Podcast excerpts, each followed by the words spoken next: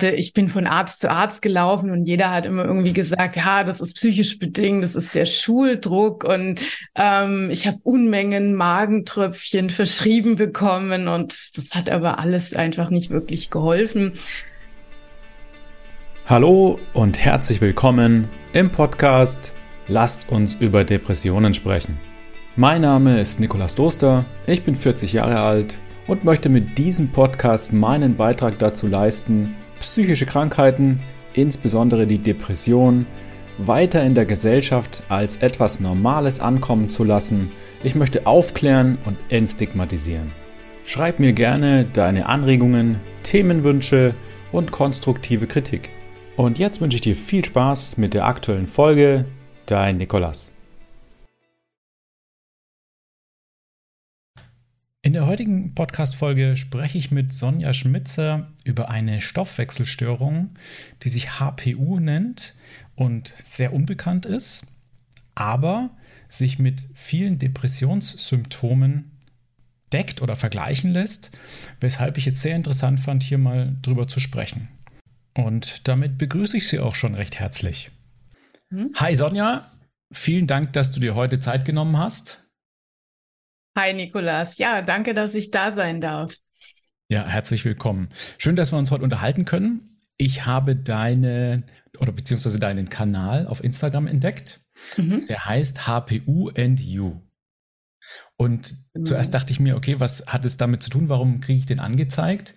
Und ich habe mich dann ein bisschen tiefer in deinen Kanal eingegraben und gemerkt, dass viele der Symptome, die ich bei Depressionen entdecke, auch bei HPU auftreten können. Als mhm. allererstes frage ich mich da natürlich, was ist HPU denn eigentlich? Mhm. Das erkläre ich gerne. HPU ist eine Stoffwechselstörung. Ähm, die Abkürzung steht für Hämopyrolactamurie. Kann man auch gleich wieder vergessen, äh, wenn man sich HPU merkt. Das reicht völlig aus. Manchmal wird auch der Begriff KPU benutzt, ähm, steht für Kryptopyrolurie, ist grob das gleiche. Ähm, ja, und es geht dabei um eine Störung im Hemmaufbau. Das heißt also, die Betroffenen können das Molekül Hem nicht richtig bilden, teilweise nicht richtig bilden. Also das ist lebenswichtig, dieses Molekül. Wenn wir es gar nicht bilden könnten, dann wären wir tot. ähm, wir können aber einen Teil eben dieser Moleküle nicht richtig aufbauen.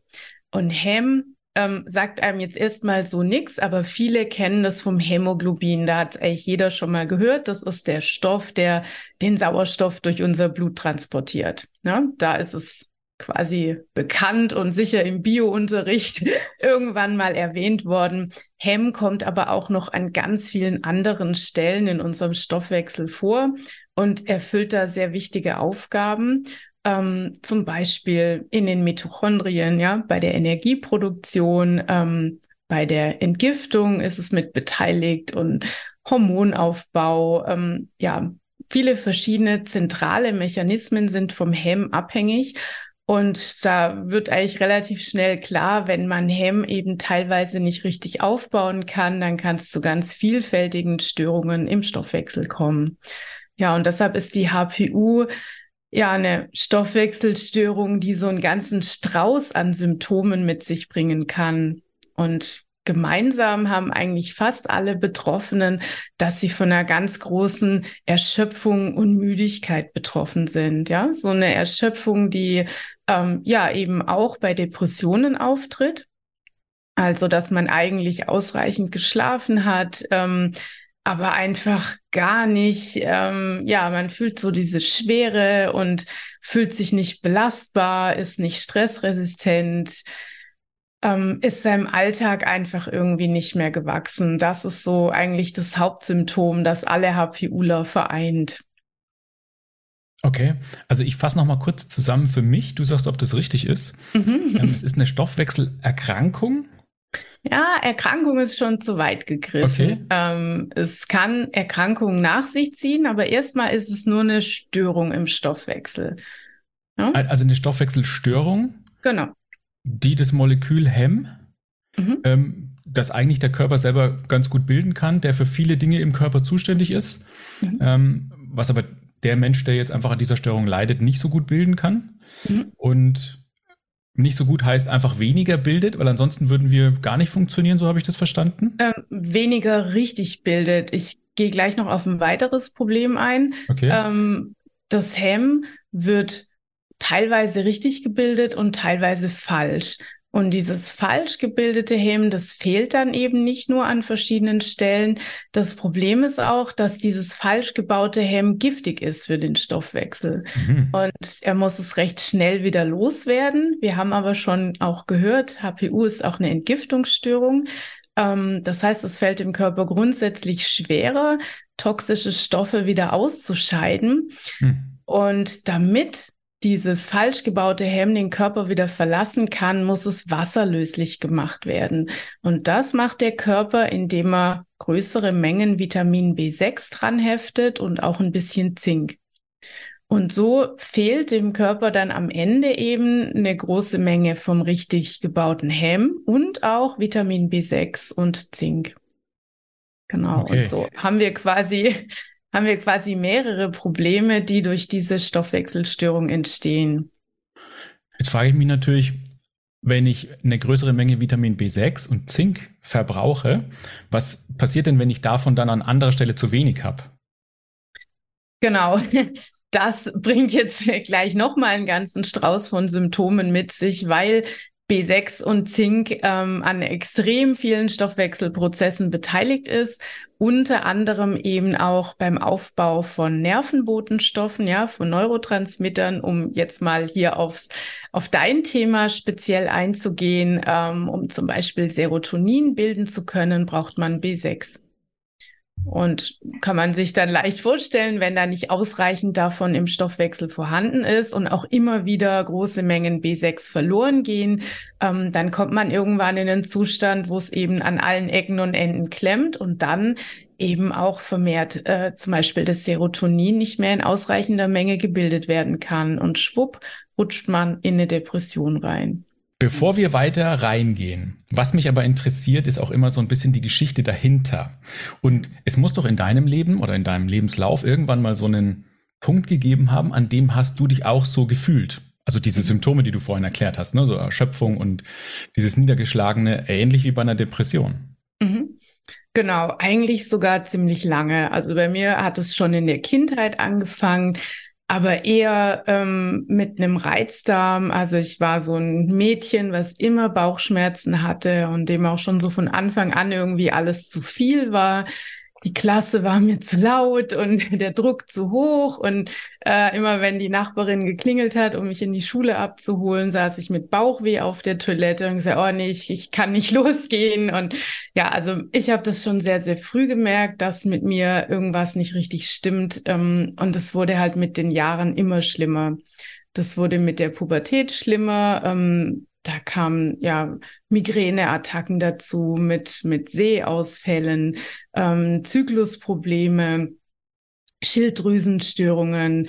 Ähm, ich hatte ganz massive Angstzustände, Panikattacken. Das war teilweise so massiv, dass ich das Haus gar nicht mehr verlassen konnte. Ähm, und das hat mich auch schon in meiner Teenagerzeit extrem eingeschränkt. Und ich habe dann ja das gerade noch so kräftemäßig durchs Abitur geschafft und das war in den 90er Jahren und dann dachte ich, na ja, ähm, jetzt lasse ich mich mal, also ich hatte, ich bin von Arzt zu Arzt gelaufen und jeder hat immer irgendwie gesagt, ja, das ist psychisch bedingt, das ist der Schuldruck und ähm, ich habe Unmengen Magentröpfchen verschrieben bekommen und das hat aber alles einfach nicht wirklich geholfen. Und in den 90er Jahren waren ja auch die Aufklärungsmöglichkeiten noch recht beschränkt. Ja, man konnte nicht einfach mal was googeln. Ähm, und ja, so war ich halt auf eine Ärztemeinung angewiesen. Und damals dachte ich dann, okay, jetzt mache ich mal meine Schule zu Ende und dann lasse ich mich ins Krankenhaus einweisen. Und dann sollen die mich da mal richtig untersuchen und dann weiß ich aber ganz bestimmt, was mit mir los ist. Und das habe ich dann gemacht. Da war ich so 19 und da war ich vier Tage in Süddeutschland in einer schwäbischen Stadt im städtischen Krankenhaus und habe mich mal richtig auf den Kopf stellen lassen und ähm, da kam dann nach vier Tagen raus ähm, somatoforme Störung, also quasi ein netter Begriff dafür, dass ich mir alles nur einbilde. Und ähm, muss sagen, das war so der erste wirklich große Tiefpunkt in meinem Leben, ähm, weil ja, ich war jung, ich war mit der Schule fertig, ich wollte studieren gehen und ich habe gemerkt, ich schaffe das nicht, ich kann das nicht, ich kann nicht in eine fremde Stadt ziehen, ähm, ich schaffe das kräftemäßig gar nicht und ich habe ja keine Lösung dafür bekommen. Ich wusste ja, ich bilde mir das nicht ein. Irgendwas stimmt in meinem Körper nicht. Und ja, ich habe dadurch psychische Probleme. Also ähm, diese massiven Angstzustände, Panikattacken und so weiter. Aber man spürt ja als Betroffener eigentlich schon, was ist Ursache und was ist Folge. Und ich habe eigentlich schon immer gewusst, das, was psychisch alles nachkam, ähm, ist eine Folge davon, dass mein Körper irgendwas äh, nicht verträgt oder anders läuft als bei anderen. Ich habe auch ganz, ganz viele Auslassdiäten gemacht, weil ich immer die Hoffnung hatte, vielleicht ist es ein Stoff und wenn ich den finde, dann geht's mir besser. Und so habe ich halt mal Gluten weggelassen und mal Milchprodukte und mal dies und mal das. Und ähm, ja, wurde von außen oft belächelt. Sonja, was lässt denn jetzt wieder weg? Ach ja, bist gerade auf dieser und jener Diät. Und ähm, das hat also alles nie zum Erfolg geführt. Und es wurde eigentlich immer nur noch schlimmer. Ähm, ständig Migräneattacken und ich hat, war irgendwann in einem Zustand, wo ich auch nahrungsmittelmäßig fast gar nichts mehr vertragen habe. Ähm, ich habe ja mit hab ich Anfang 30 habe ich 47 Kilo gewogen bei 1,70 Meter, sah aus wie magersüchtig, bin auch oft drauf angesprochen worden. Ähm, das war aber tatsächlich keine Magersucht, sondern einfach die Folge von extremen Unverträglichkeiten. Also mir war ständig übel. Ähm, und da will man ja grundsätzlich nicht mehr so viel essen. Ja, ähm, die ganzen Symptome haben sich gezogen, bis ich Ende 30 war.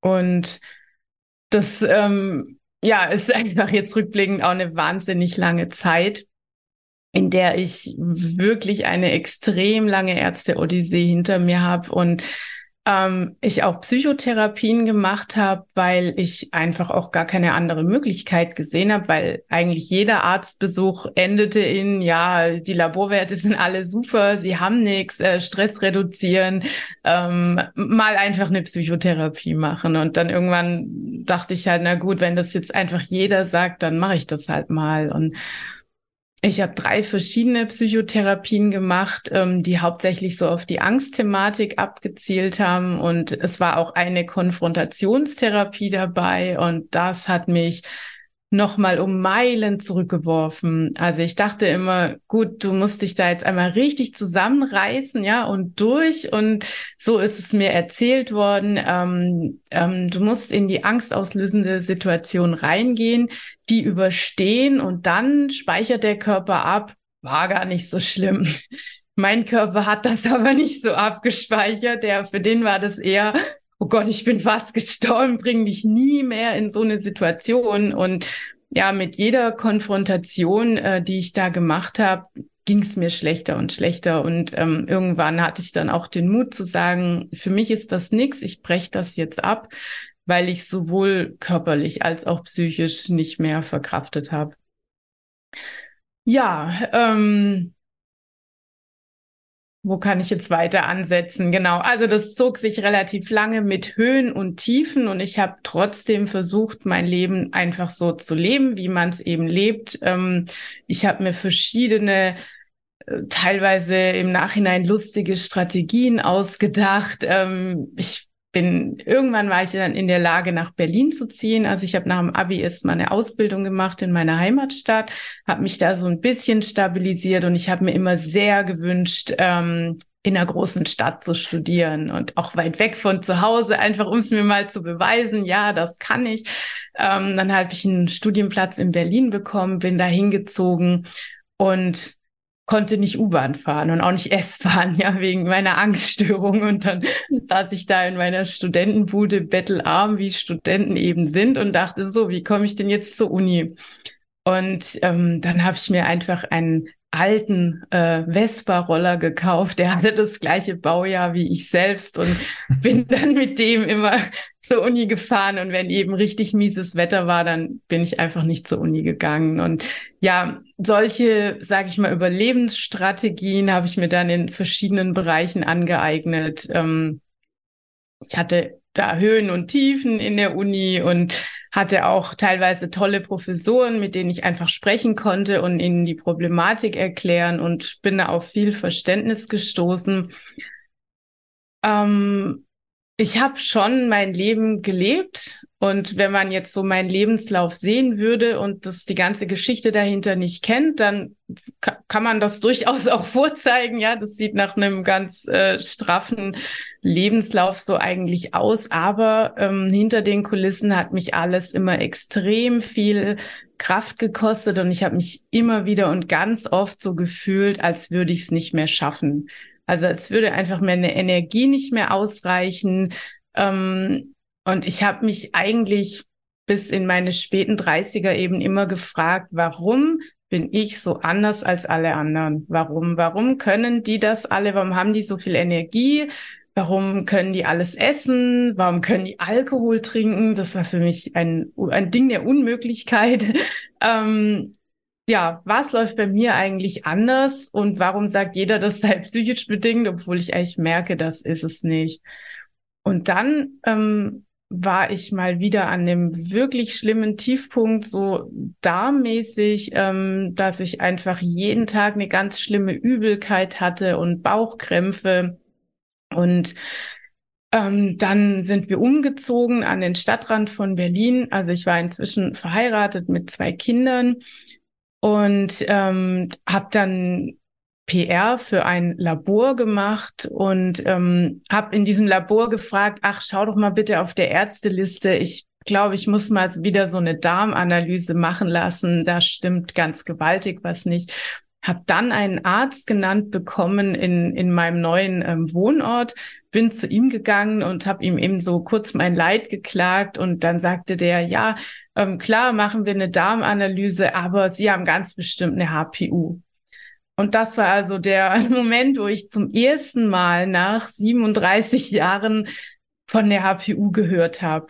Und ich war inzwischen Fachjournalistin, also ich habe molekulare Biotechnologie studiert und habe danach noch ähm, Fachjournalismus drangehängt ähm, und ich war also vom Fach. Ich habe viel recherchiert, habe natürlich auch viel über meine eigenen Symptome recherchiert. Ich war auf sehr vielen ähm, Pharmakongressen, aber ich habe eben noch nie was von dieser HPU gehört und deshalb dachte ich erst, das kann gar nicht sein, dass der mich jetzt auf was aufmerksam macht, was ich noch nie gehört habe. Dann habe ich das gegoogelt und bin auf die Seite vom Robert Koch Institut gestoßen und da stand eben, ja, das ist eine Pseudoerkrankung, ähm, die sich irgendwelche Leute mal ausgedacht haben, um damit Geld zu verdienen und dann dachte ich, boah, nee, also ich habe eine naturwissenschaftliche Ausbildung, ja, auf sowas lasse ich mich doch nicht ein. Und ähm, ja, der Arzt war aber ein ganz wirklich feiner Mensch und ähm, hat mir auch einen sehr seriösen Eindruck gemacht und sagte dann, Mensch, lassen Sie sich da mal drauf ein. Ich konnte wirklich schon vielen Menschen damit helfen und ich habe das Gefühl, das trifft bei Ihnen zu. Ja, dann habe ich das gemacht. Das war eben ein einfacher Urintest und der war dann auch ganz klar positiv, ohne Zweifel. Und ich hatte ja keine Alternativen. Also ich war ja quasi austherapiert. Und so habe ich mich dann eben mit, ja, 37 war ich damals drauf eingelassen, diese HPU-Therapie zu starten. Und ähm, ich muss sagen, in den ersten Wochen und Monaten habe ich nicht viel davon gemerkt. Und da dachte ich schon, ja, na, RKI hat doch recht gehabt, ja. Die haben ja gleich gesagt, das ist irgendwie so ein Quatsch. Ähm, und der Arzt meinte dann aber, nee, bitte dranbleiben, das dauert. Ähm, es kann wirklich Monate bis zu einem Jahr dauern, bis sich da spürbare Verbesserungen einstellen. Und ja, einfach wirklich, weil ich alternativenlos war, habe ich das gemacht. Und dann tatsächlich nach so einem Dreivierteljahr, Jahr, ähm, habe ich gemerkt, Mensch, wenn ich jetzt zurückblicke, wie es mir vor einem halben, Dreivierteljahr ging, da ist doch wirklich ein gewaltiger Unterschied. Und das war auch so der Zeitpunkt, wo mein Umfeld gemerkt hat, oh, die Sonja ist verändert ähm, ich hing wirklich immer da wie so ein Schluck Wasser in der Kurve und ähm, war so kräftemäßig eigentlich um 14 Uhr schon durch mit dem Tag und dachte immer, wie soll ich denn jetzt noch bis heute Abend aushalten? Ja, und das wurde einfach auf einmal alles besser und die Bauchschmerzen wurden besser und ich konnte wieder mehr essen und ich konnte auch zum ersten Mal richtig zunehmen. Ich sah nach einem Jahr nicht mehr so magersüchtig aus und ja, so hat sich schleichend nach und nach ähm, alles Mögliche verbessert. Die Migräne wurde seltener, ähm, die, die Zyklusbeschwerden wurden besser. Ja, und irgendwie ähm, war ich dann nach anderthalb Jahren Ah, da kam ich mir wirklich vor wie neugeboren. Also da dachte ich, Mensch, äh, dass man so viel Energie haben kann, so habe ich mich noch nie gefühlt in meinem ganzen Leben nicht.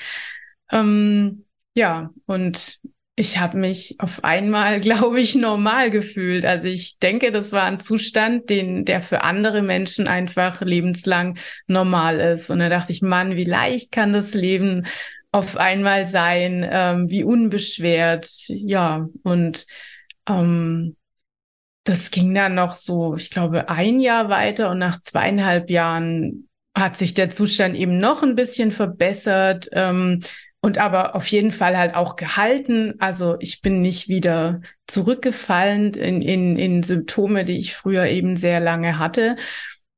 Und dann kam mir die Idee, ähm, das könnte Menschen helfen, da könnten viele davon betroffen sein.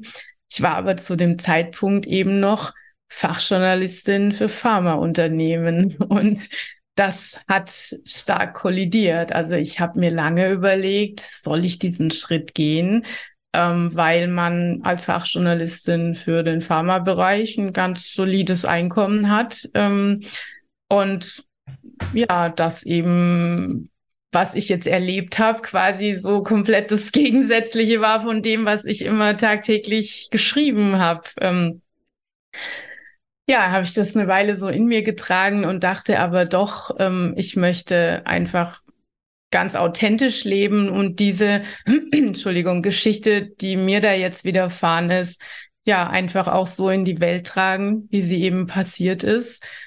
Und ich habe erschreckenderweise einen großen Zuspruch bekommen und ich habe viele Menschen getroffen, denen es ähnlich ging, die auch ähm, jahrelange Ärzte-Odysseen hinter sich hatten und ähm, durch die HPU eben zu einer ganz maßgeblichen Symptomverbesserung ähm, gekommen sind.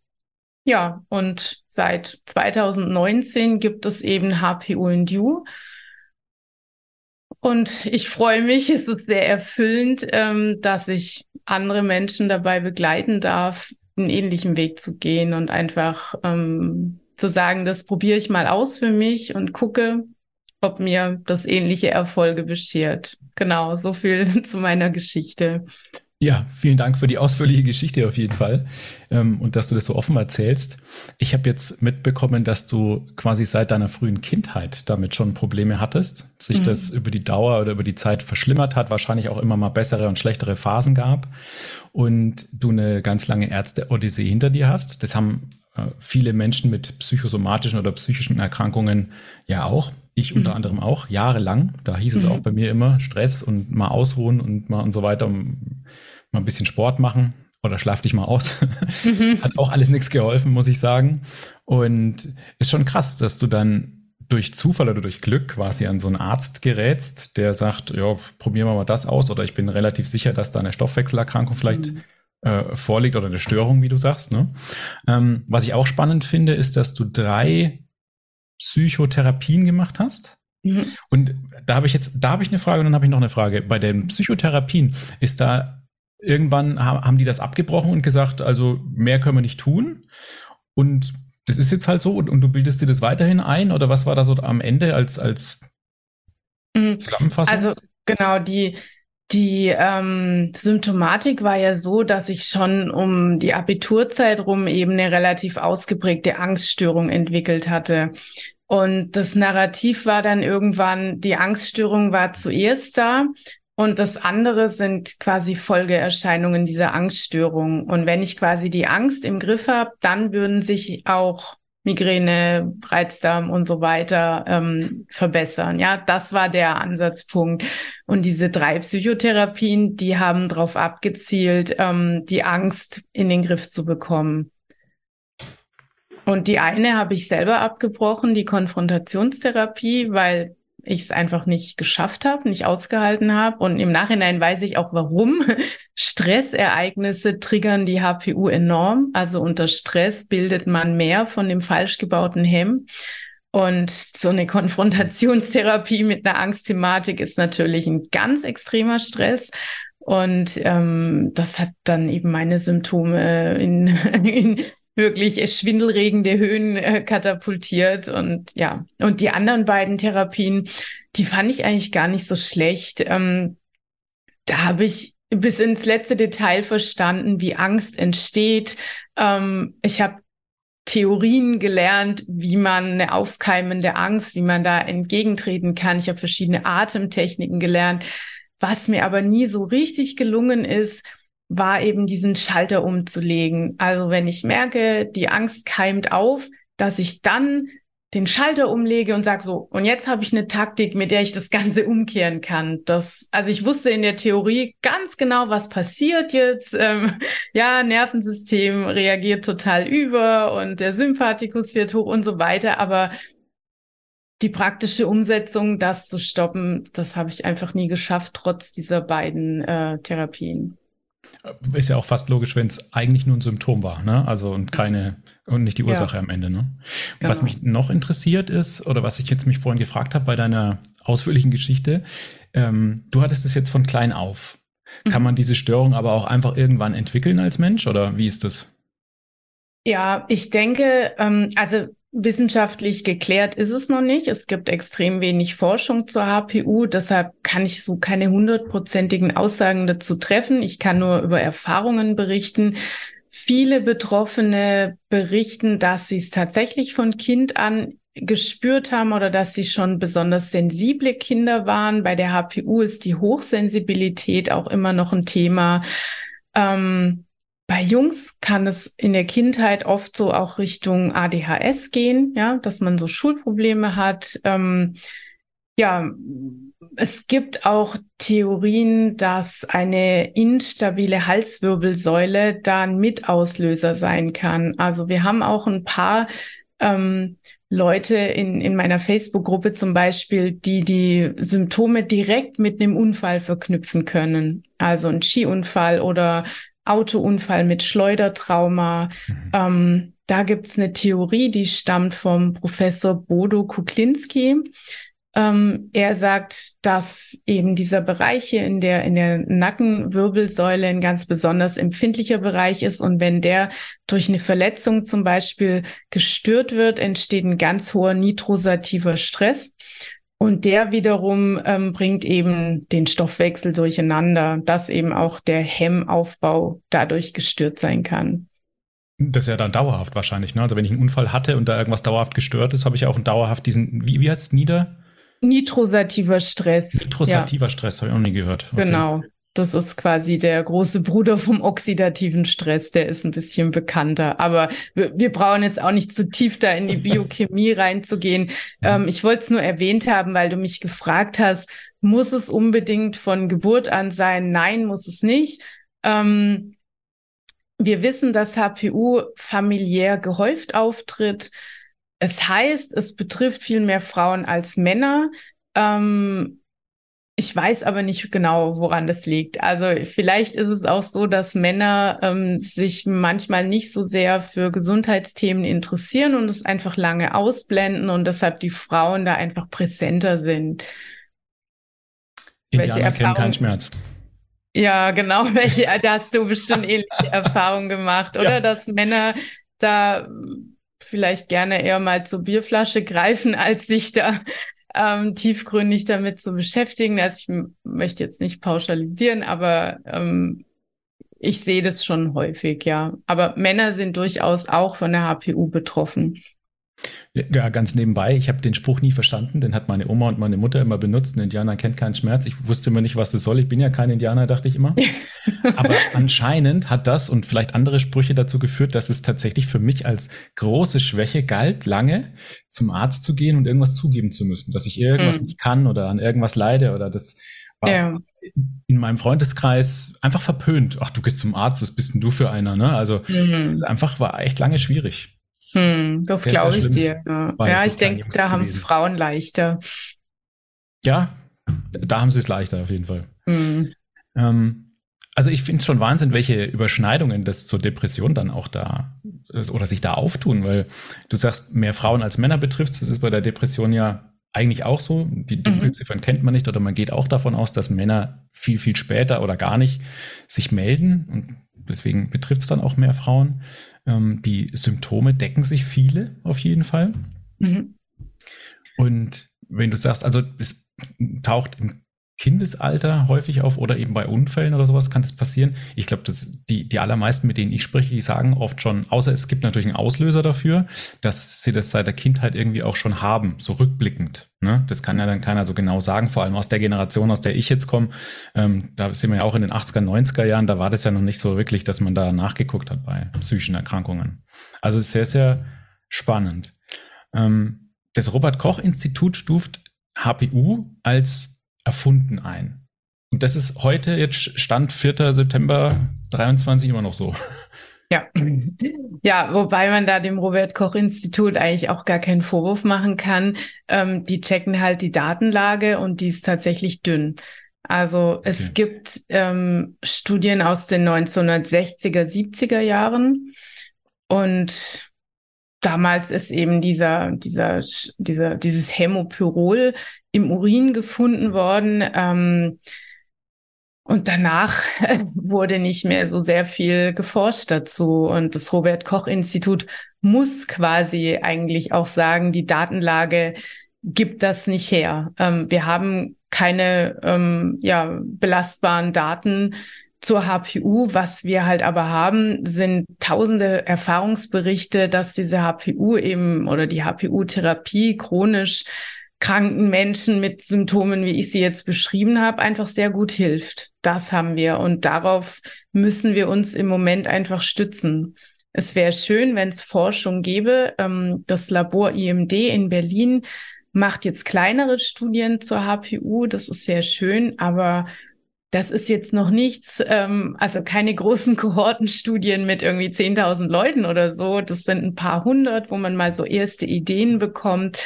Aber ich hoffe, dass die HPU dann damit einfach ein bisschen mehr ins Licht der Öffentlichkeit gerückt wird. Toll. Also ganz, ganz minimale Lichtblicke, wenn ich das so höre. Ja, und wahrscheinlich ist da in nächster Zeit jetzt auch nicht mit sehr viel mehr zu rechnen. Also wenn man das probieren möchte, dann muss man sich darauf einlassen, dass es hier keine ähm, breite Datenlage dazu gibt, wo ich sagen kann, wir haben 25 Studien und die zeigen dies und das. Nee, das haben wir leider nicht.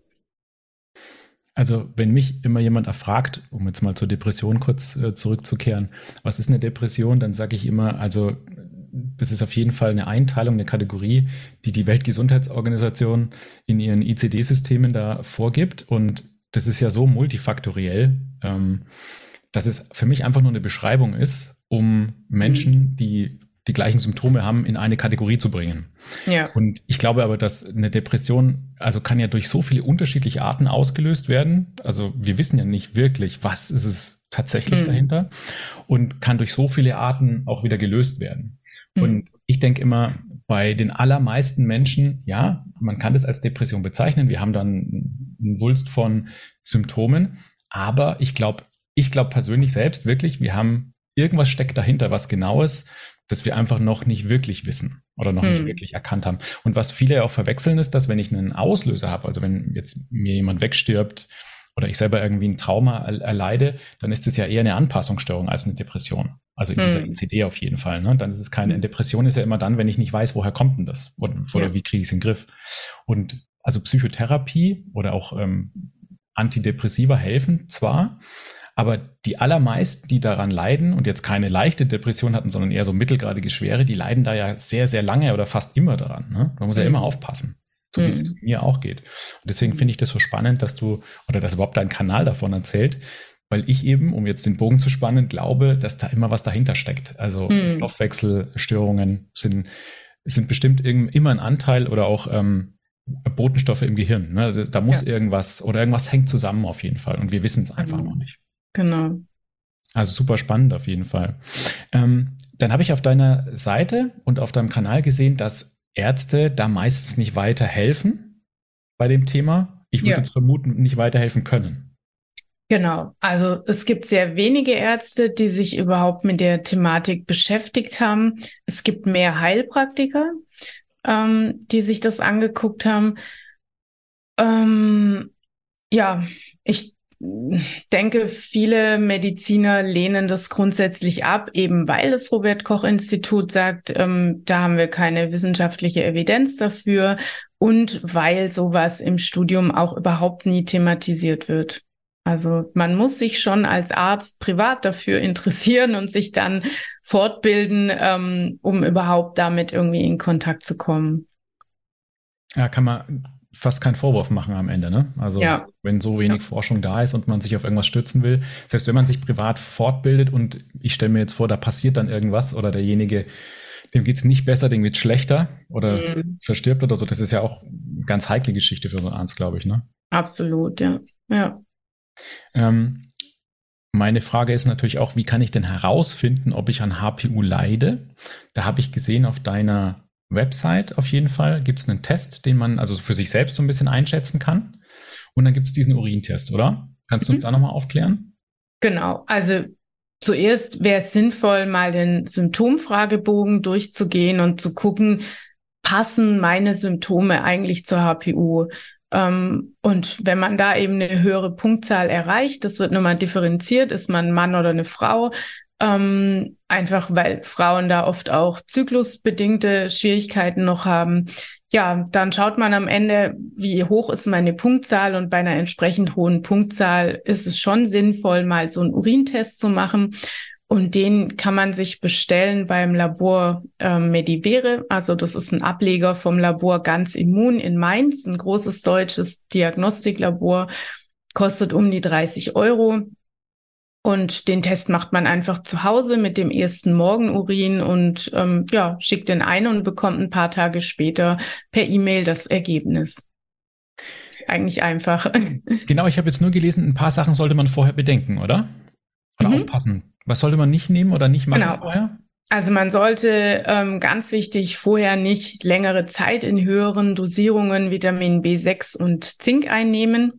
Ist klar, denn dann normalisiert sich diese Hemmbildung wieder und dann würde man weniger vom Hämopyrol ausscheiden. Ähm, genau, Frauen sollten nicht direkt während der Periode testen, ähm, weil das Blut im Urin dann eben die Werte verfälschen kann. Ähm, es gibt noch ein paar andere Maßnahmen, die, die kann man dann nachlesen mit Eiseninfusionen, Antibiotika und so. Das ist aber jetzt sehr speziell. Okay. Also steht dann auch alles in der Testanleitung mit drin. Ja, und Zwischenfrage, weil du sagst, wenn ich jetzt B6 und Zink supplementiere, mhm. dann gleicht sich das wieder aus. Also heißt es, kann ich da danach helfen, dass es mir besser geht? Ja, Oder dass das Hemm wieder besser gebildet wird, ja? Mhm, genau. Also wir brauchen acht Enzyme, um das Hemm aufzubauen.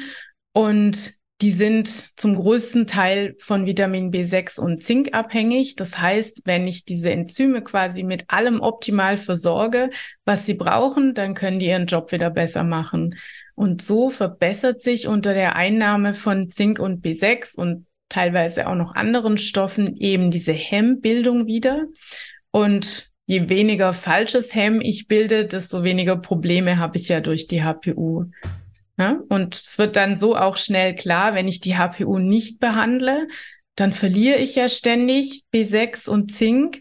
Das heißt, ich habe auch für den Aufbau immer weniger zur Verfügung. Also ich muss quasi irgendwo mal diesen Kreislauf durchbrechen, ja, dass ich wieder mehr richtig gebautes Hemm bilde und damit auch weniger B6 und Zink ausscheide. Aber das hört sich jetzt relativ einfach an, als könnte ich das ganze Problem nur mit Vitamin B6 und Zink lösen. Ähm, das ist tatsächlich der Kernpunkt der HPU-Therapie, aber es braucht da in vielen Fällen tatsächlich sehr viel mehr. Also eine umfangreiche Labordiagnostik, eine Ernährungsumstellung und so weiter. Also nur mit B6 und Zink ähm, kann man jetzt nicht so viel erreichen. Ich wollte gerade noch nachfragen, bevor jetzt manche anfangen und B6 und Zink einkaufen gehen. Kann man das auch überdosieren? Klar, man kann alles überdosieren. Man kann auch Wasser überdosieren. Wenn man am Tag sechs Liter trinkt, dann äh, fühlt man sich wahrscheinlich auch nicht mehr so gut. Klar, man kann alles überdosieren. Ähm, man sollte auf jeden Fall vorab einen Bluttest machen. Also ich rate nicht dazu, einfach blind irgendwelche Nahrungsergänzungsmittel einzunehmen, sondern wirklich vorab zu gucken, was fehlt mir persönlich denn eigentlich? Denn wir sind ja viel mehr als nur HPU. Ja, wir haben ja irgendwie über 20.000 Gene, die alle ähm, wieder für verschiedene Proteine kodieren und die müssen alle einen richtigen Job machen. Deshalb ja, kommt zur HPU eben immer individuell noch, kommen noch andere Baustellen dazu. Und ganz wichtig zu wissen ist, dass äh, man jetzt nicht einfach zum Hausarzt gehen kann und sagen kann, ja, misst doch mal bitte Zink und B6 bei mir im Blut. Dann passiert nämlich meistens Folgendes, dass der Hausarzt das im Blutserum misst und ähm, ja, da hat es einfach eine ganz miese Aussagekraft. Man sollte Zink immer im Vollblut messen, einfach weil es zu über 90 Prozent in der Zelle vorkommt und nicht vor der Zelle, ja. Und wenn wir das Blutserum messen, dann erfassen wir nicht, was in der Zelle passiert. Also Zink immer im Vollblut messen. Und das Vitamin B6 ist ganz tricky zu messen. Ähm, wenn wir das einfach im Blut messen, im Blutserum, dann ja, hat man bei der HPU oft sogar sehr erhöhte Werte. Und dann sagt der Arzt natürlich, um Gottes Willen bloß kein B6 einnehmen. Sie haben ja schon so viel. Und auch da ähm, gibt es jetzt noch keine klare wissenschaftliche Aussage dazu. Man vermutet aber, dass man, ähm, wenn man eine HPU hat, dieses Vitamin B6 nicht gut in die Zelle reinschleusen kann. Ja, da braucht es verschiedene Kofaktoren. Man braucht zum Beispiel Zink dazu, haben wir schon gehört, fehlt auch oft. Man braucht Vitamin B2 dazu.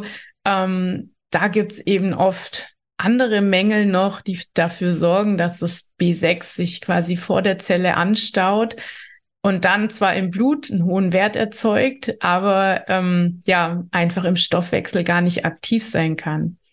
Also es gibt viele kleine Feinheiten und Besonderheiten bei der HPU, ähm, die man einfach wissen muss. Wenn man sie aber weiß, dann ist es eigentlich relativ easy und unkompliziert behandelbar. Ähm, ja, aber darauf wollte ich einfach nochmal aufmerksam machen, dass man eben das nicht einfach so beim Hausarzt messen lassen kann. Das war jetzt auch meine Frage als nächstes. Also wenn, wenn ich jetzt beispielsweise feststelle, bei dir auf der Seite diesen Selbsttest mache, Mhm. Und sagt dann, also ich habe da diese Punktzahl, die mir sagt, hey, könnte doch was vorliegen. Das ist ja erstmal nur ein Hinweis, das ist ja mhm. kein, keine Diagnose, genau. ne? geht ja eh nicht. Dann kann ich mir diesen ähm, Urintest bestellen. Ne? Mhm. Gibt es ja auch bei dir auf der Seite dann Hinweise, wo mhm. das ist und so weiter und wie es funktioniert. Und wenn jetzt der aussagt, ja, da, da liegt was vor, da liegt mhm. ein Mangel vor auf jeden Fall, ne? was mache ich denn jetzt? Ähm, ja, erstmal einlesen. das ist wirklich sinnvoll, dass man sich damit selbst auseinandersetzt. Also das System, das uns so antrainiert wird. Ähm, wenn ich krank bin, gehe ich zum Arzt und der regelt das dann schon. Das funktioniert eben bei der HPU in den allermeisten Fällen nicht. Ich hatte da Glück mit meinem Arzt und ja, es gibt ein paar wenige, die sich gut damit auskennen. Ähm, es gibt auch ein paar Heilpraktiker, das hatte ich auch schon erwähnt, aber man kann das eben auch selbst ganz gut in den Griff bekommen. Und ich habe zusammen mit meinem Arzt ein Buch geschrieben, das heißt, warum bin ich so müde? Ähm, da kann man sich sehr gerne mal einlesen. Da kriegt man ganz viele Grundlagen über die HPU und ähm, wir haben auch so ein paar Behandlungsbeispiele mit reingeschrieben. Ähm, man kann sehr gerne in die Facebook-Gruppe von mir kommen. Da kann man sich völlig kostenfrei auch mit anderen austauschen und kann sich mal so erste Ratschläge holen Erfahrungen austauschen, äh, kann man auch nach Therapeuten fragen. Und wenn man das Ganze tatsächlich selber in die Hand nehmen möchte, dann kann man auch zu mir ins HPU-Startprogramm kommen. Das ist ein Online-Programm, ähm, ja, wo man lernt, wie man selbst Schritt für Schritt seine HPU-Therapie selber in die Hand nimmt. Das war mir nämlich ganz wichtig, ähm, nach dieser wirklich jahrzehntelangen Ärzte-Odyssee einfach selber in der Lage zu sein, mir zu helfen. Ich wollte nicht mehr in dieser Abhängigkeit sein. Ich wollte einfach, ja, dass ich Chef über meinen Körper und meine Gesundheit bin und meine Sache irgendwie selbst in die Hand nehmen kann. Und deshalb habe ich dieses Programm zusammengestellt. Ähm, das kann man buchen als Selbstlernkurs, wenn man sagt, ich bin euch eher so der Typ, der sich Sachen selber erarbeiten kann. Oder das kann man auch mit meiner Betreuung buchen und genau, kann dann Fragen stellen oder Laborwerte zeigen und so weiter. Warum bin ich so müde? Das habe ich mir auch jahrelang als mhm. Frage gestellt. Und ja. ich sage ja immer, dass Depression, also bei mir zumindest so funktioniert, ich, also an, an an Symptomen ist es bei mir so, dass ich an einer chronischen Depression leide, mhm. die ich super im Griff habe, mit der ich super klarkomme, aber die Symptome immer wieder durchkommen. Und mhm. ich werde auch mal die, die, deine Tests mal durchgehen, vielleicht den Urintest mal bestellen. Ähm, sehr spannend auf jeden Fall. Und also wenn ich jetzt feststelle, da habe ich oder da liegt ein Befund vor, ein Mangel vor, dann kann ich mich auf jeden Fall erstmal bei deinem Buch natürlich einlesen kann trotzdem mit meinem Hausarzt natürlich auch als erstes mal sprechen, was der dazu spricht. Ist der da bewandert oder möchte der sich da vielleicht auch einlesen? Hm. Nicht oder, oder sowieso. Zusätzlich kann man sich bei dir diesen Kurs buchen, entweder mhm. mit dir oder ohne dich. Genau. Je nachdem, wie es einem beliebt. Und ähm, kommt HPU-technisch dann da ein bisschen weiter. Ähm, mhm. Wie lange geht denn dieser Kurs bei dir? Ähm, das ist also eine Mischung aus ähm, Videos, also Lernvideos ähm, und, und Workbooks. Das äh, kann man sich in seinem eigenen Tempo anschauen ähm, und der Zugang besteht also mindestens ein Jahr. Wir verlängern das aber eigentlich immer, wenn da noch Bedarf besteht im Nachgang. Und die Betreuung äh, bucht man erstmal für acht Wochen. Das ist quasi so der Anschub und das kann man dann aber auch immer noch verlängern, wenn man das möchte.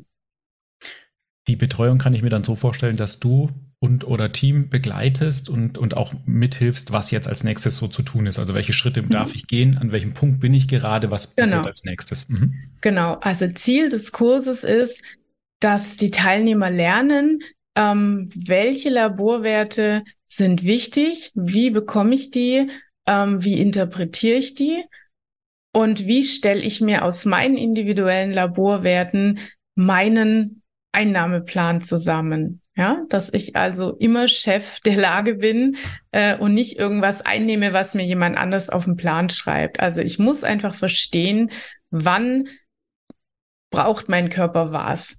Ähm, und die Nahrungsergänzungsmittel sind ein wichtiger Teil der HPU-Therapie, aber es gibt noch vier weitere Säulen.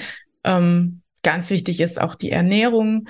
Das ist ein großes Kapitel. Ähm, dann haben wir Stressreduktion, auch ganz wichtig, hatte ich vorhin schon gesagt. Wenn man Stress hat und Dauerstress, ähm, dann kriegt man die HPU schlecht in den Griff. Und ich weiß, Stress ist immer so ein ausgelutschtes Thema, ja. Niemand will das mehr hören und sagt, Mann, ich habe keinen Stress. Aber was mir tatsächlich auch extrem geholfen hat, war, ähm, das hatte ich eigentlich im Zuge dieser Angsttherapie gemacht, war eine Hypnotherapie und die habe ich nicht bei einem ähm, Hypnosetherapeuten gemacht in der Praxis, sondern der hat mir quasi ein MP3 aufgesprochen und ich habe das zu Hause so oft es ging angehört und war dann eben zwei bis dreimal täglich in einer richtigen tiefen Entspannung. Und das hat so viel gebracht, ähm, um einfach das Nervensystem mal runterzufahren, weil ich war immer so hochgefahren, aber gleichzeitig total erschöpft. Also so eine ganz komische Mischung aus, äh, ich gehe gleich durch die Decke und ich kann nicht mehr, ähm, ich, ich bin total platt, ja. Und genau, also diese Kombination tut einfach vielen extrem gut, ähm, da mal was am Nervensystem zu tun. Genau, bisschen Bewegung ist auch wichtig, Entgiftung ist auch nochmal ein ganz großes Thema wie kann ich die verbessern, speziell eben unter der HPU, weil da vieles nicht so richtig läuft. Also es sind verschiedene wichtige Aspekte, ähm, die alle eben zur Genesung beitragen, in diesem Kurs dann vereint. Ja, klingt total plausibel auch. Ne? Also auch das, was ich so selbst erlebt habe, was so Depressionen angeht. Ähm, also es klingt tatsächlich so, als wäre das so eine Erweiterung, ein Erweiterungskurs dessen, was man da auf jeden Fall noch machen kann ne? oder probieren kann, dass es einem vielleicht mhm. dauerhaft besser geht, ne? dass es in die Richtung mhm. geht. Und jetzt hast du aber noch was gesagt, was ich vielleicht auch noch wichtig finde zu betonen. Es ist jetzt nichts, was ich in acht Wochen lösen kann. Also ich brauche da Durchhaltevermögen und ich muss da dranbleiben auch längere Zeit, ne? bevor sich was also, tut auch. Genau. Es gibt ein paar wenige Teilnehmer, die haben schon relativ früh wirklich tolle Erfolge. Ähm, häufig kriege ich das mit bei Migräne, ähm, dass die Menschen dann sagen, oh, jetzt, jetzt, hab ich, jetzt hatte ich auf einmal zwei Monate keinen Migräneanfall und das hatte ich vorher nie. Ähm, ja, ansonsten ist es ganz normal, dass man erst mal ein halbes Jahr lang relativ wenig spürt ähm, und so nach einem Dreivierteljahr, ja, auch da nicht aufwacht und eines Morgens ist alles auf wundersame Weise verschwunden, sondern dass sich das so langsam ausschleicht. Und wenn man dann zurückblickt, dass man dann eben merkt, oh ja, ähm, jetzt ist es so schleichend besser geworden, dass ich es vielleicht gar nicht richtig wahrgenommen habe, aber von einem halben, dreiviertel Jahr, da ging es mir halt noch ganz anders oder da war das, das und das nicht möglich. So ist eigentlich ein gängiger, häufiger Verlauf, ja. Ah, das ist schon ich würde es mal als krass bezeichnen. Also das ist ja, wenn mhm. ich mir hm. vorstelle, jemand leidet an, an dieser Erkrankung oder an dieser Störung. Ist ja eine Störung, hast du gesagt. Mhm. Und du bist da in der Psychotherapie und ähm, vielleicht, da geht es ja auch oft auch darum, ernährt man sich gut und, und man macht vielleicht zufällig die, die, richtigen Dinge, dann muss man ja so lange durchhalten, bis sich das verbessert und es ist ja auch kein Wunder, dass man da auch oft zurückfällt, was das angeht, ne? Ja, wenn man das nicht absolut. weiß. Absolut, ja, genau. Wahnsinn. Ja, wir, wir, wir erwarten ja oft, dass Dinge, also spätestens nach zwei Wochen möchte ich eigentlich einen Effekt haben, wenn ich irgendwas mache. Sonst sage ich, nö, hilft ja nicht, ja. Oder die, die gute alte Aspirin, die soll ja nach 20 Minuten schon für Besserung sorgen.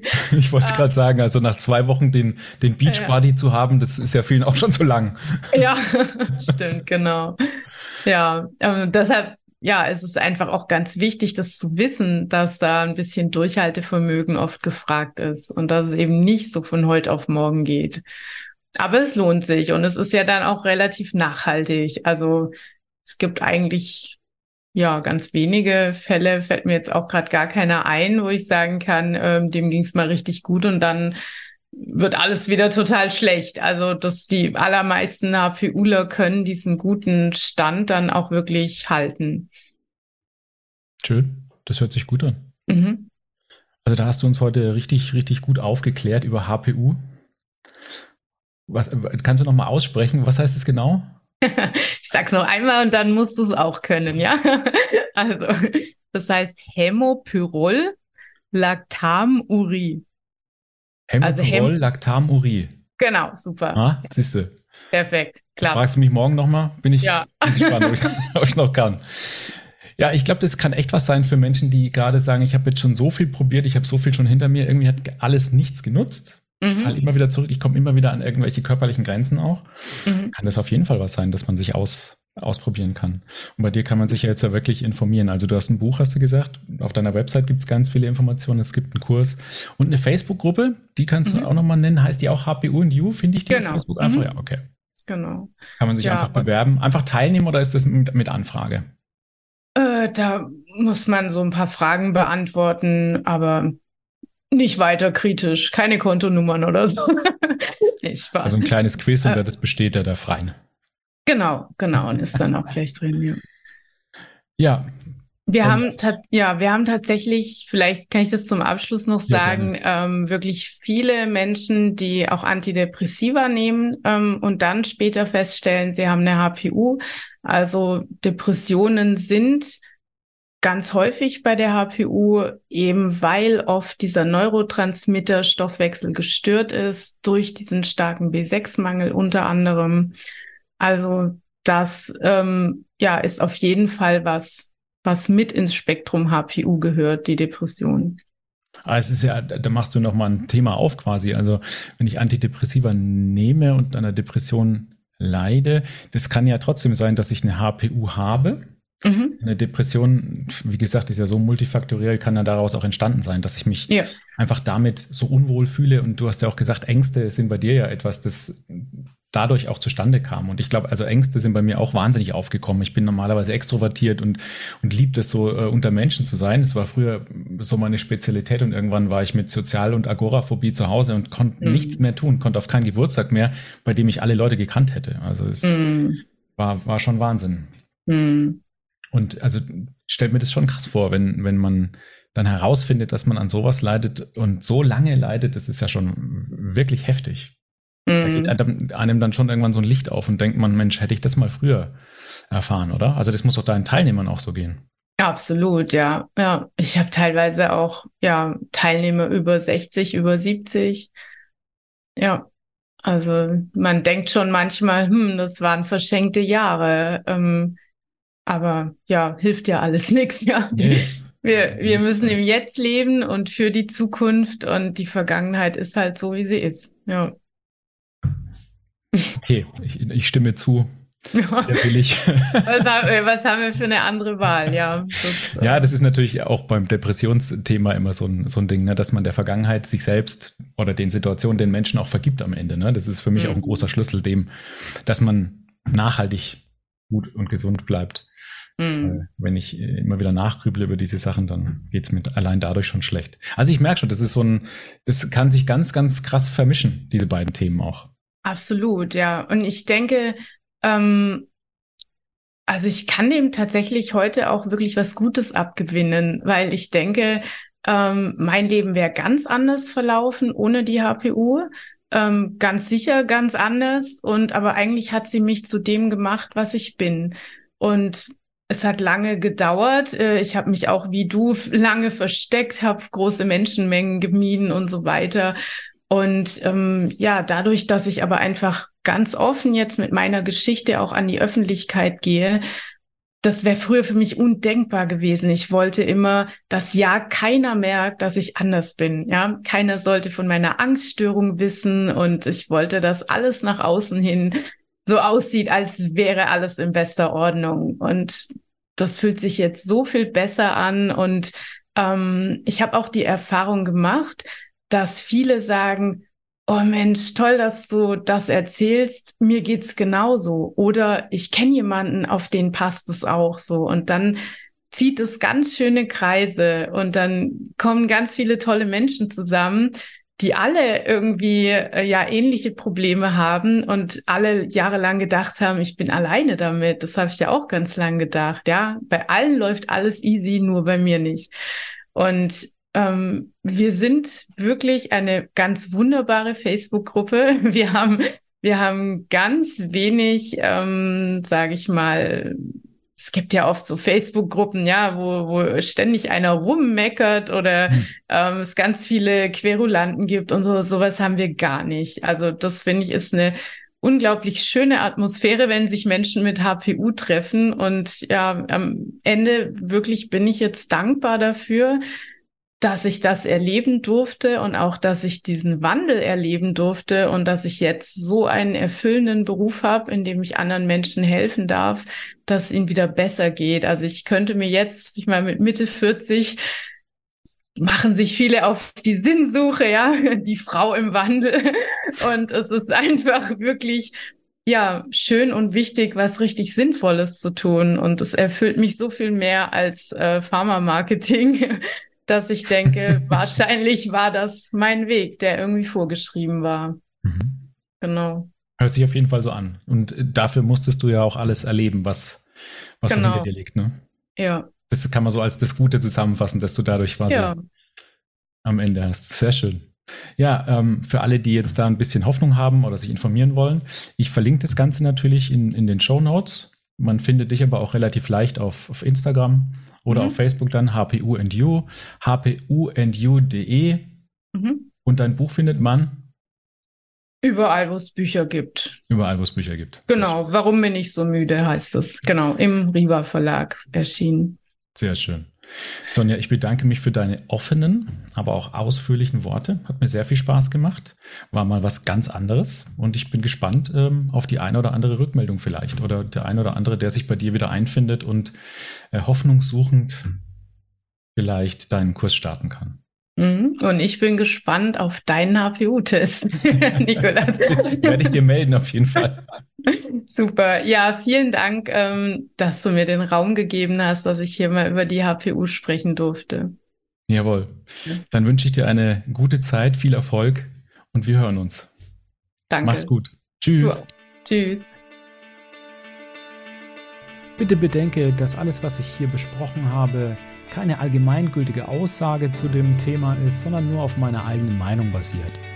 Lass dich im Ernstfall also bitte immer von Fachpersonal beraten. Wenn dir das Thema gefallen hat und oder noch Fragen offen sind, du Anregungen hast oder konstruktive Kritik, schreib mir bitte gerne eine E-Mail. Vielen Dank fürs Zuhören. Bis zum nächsten Mal.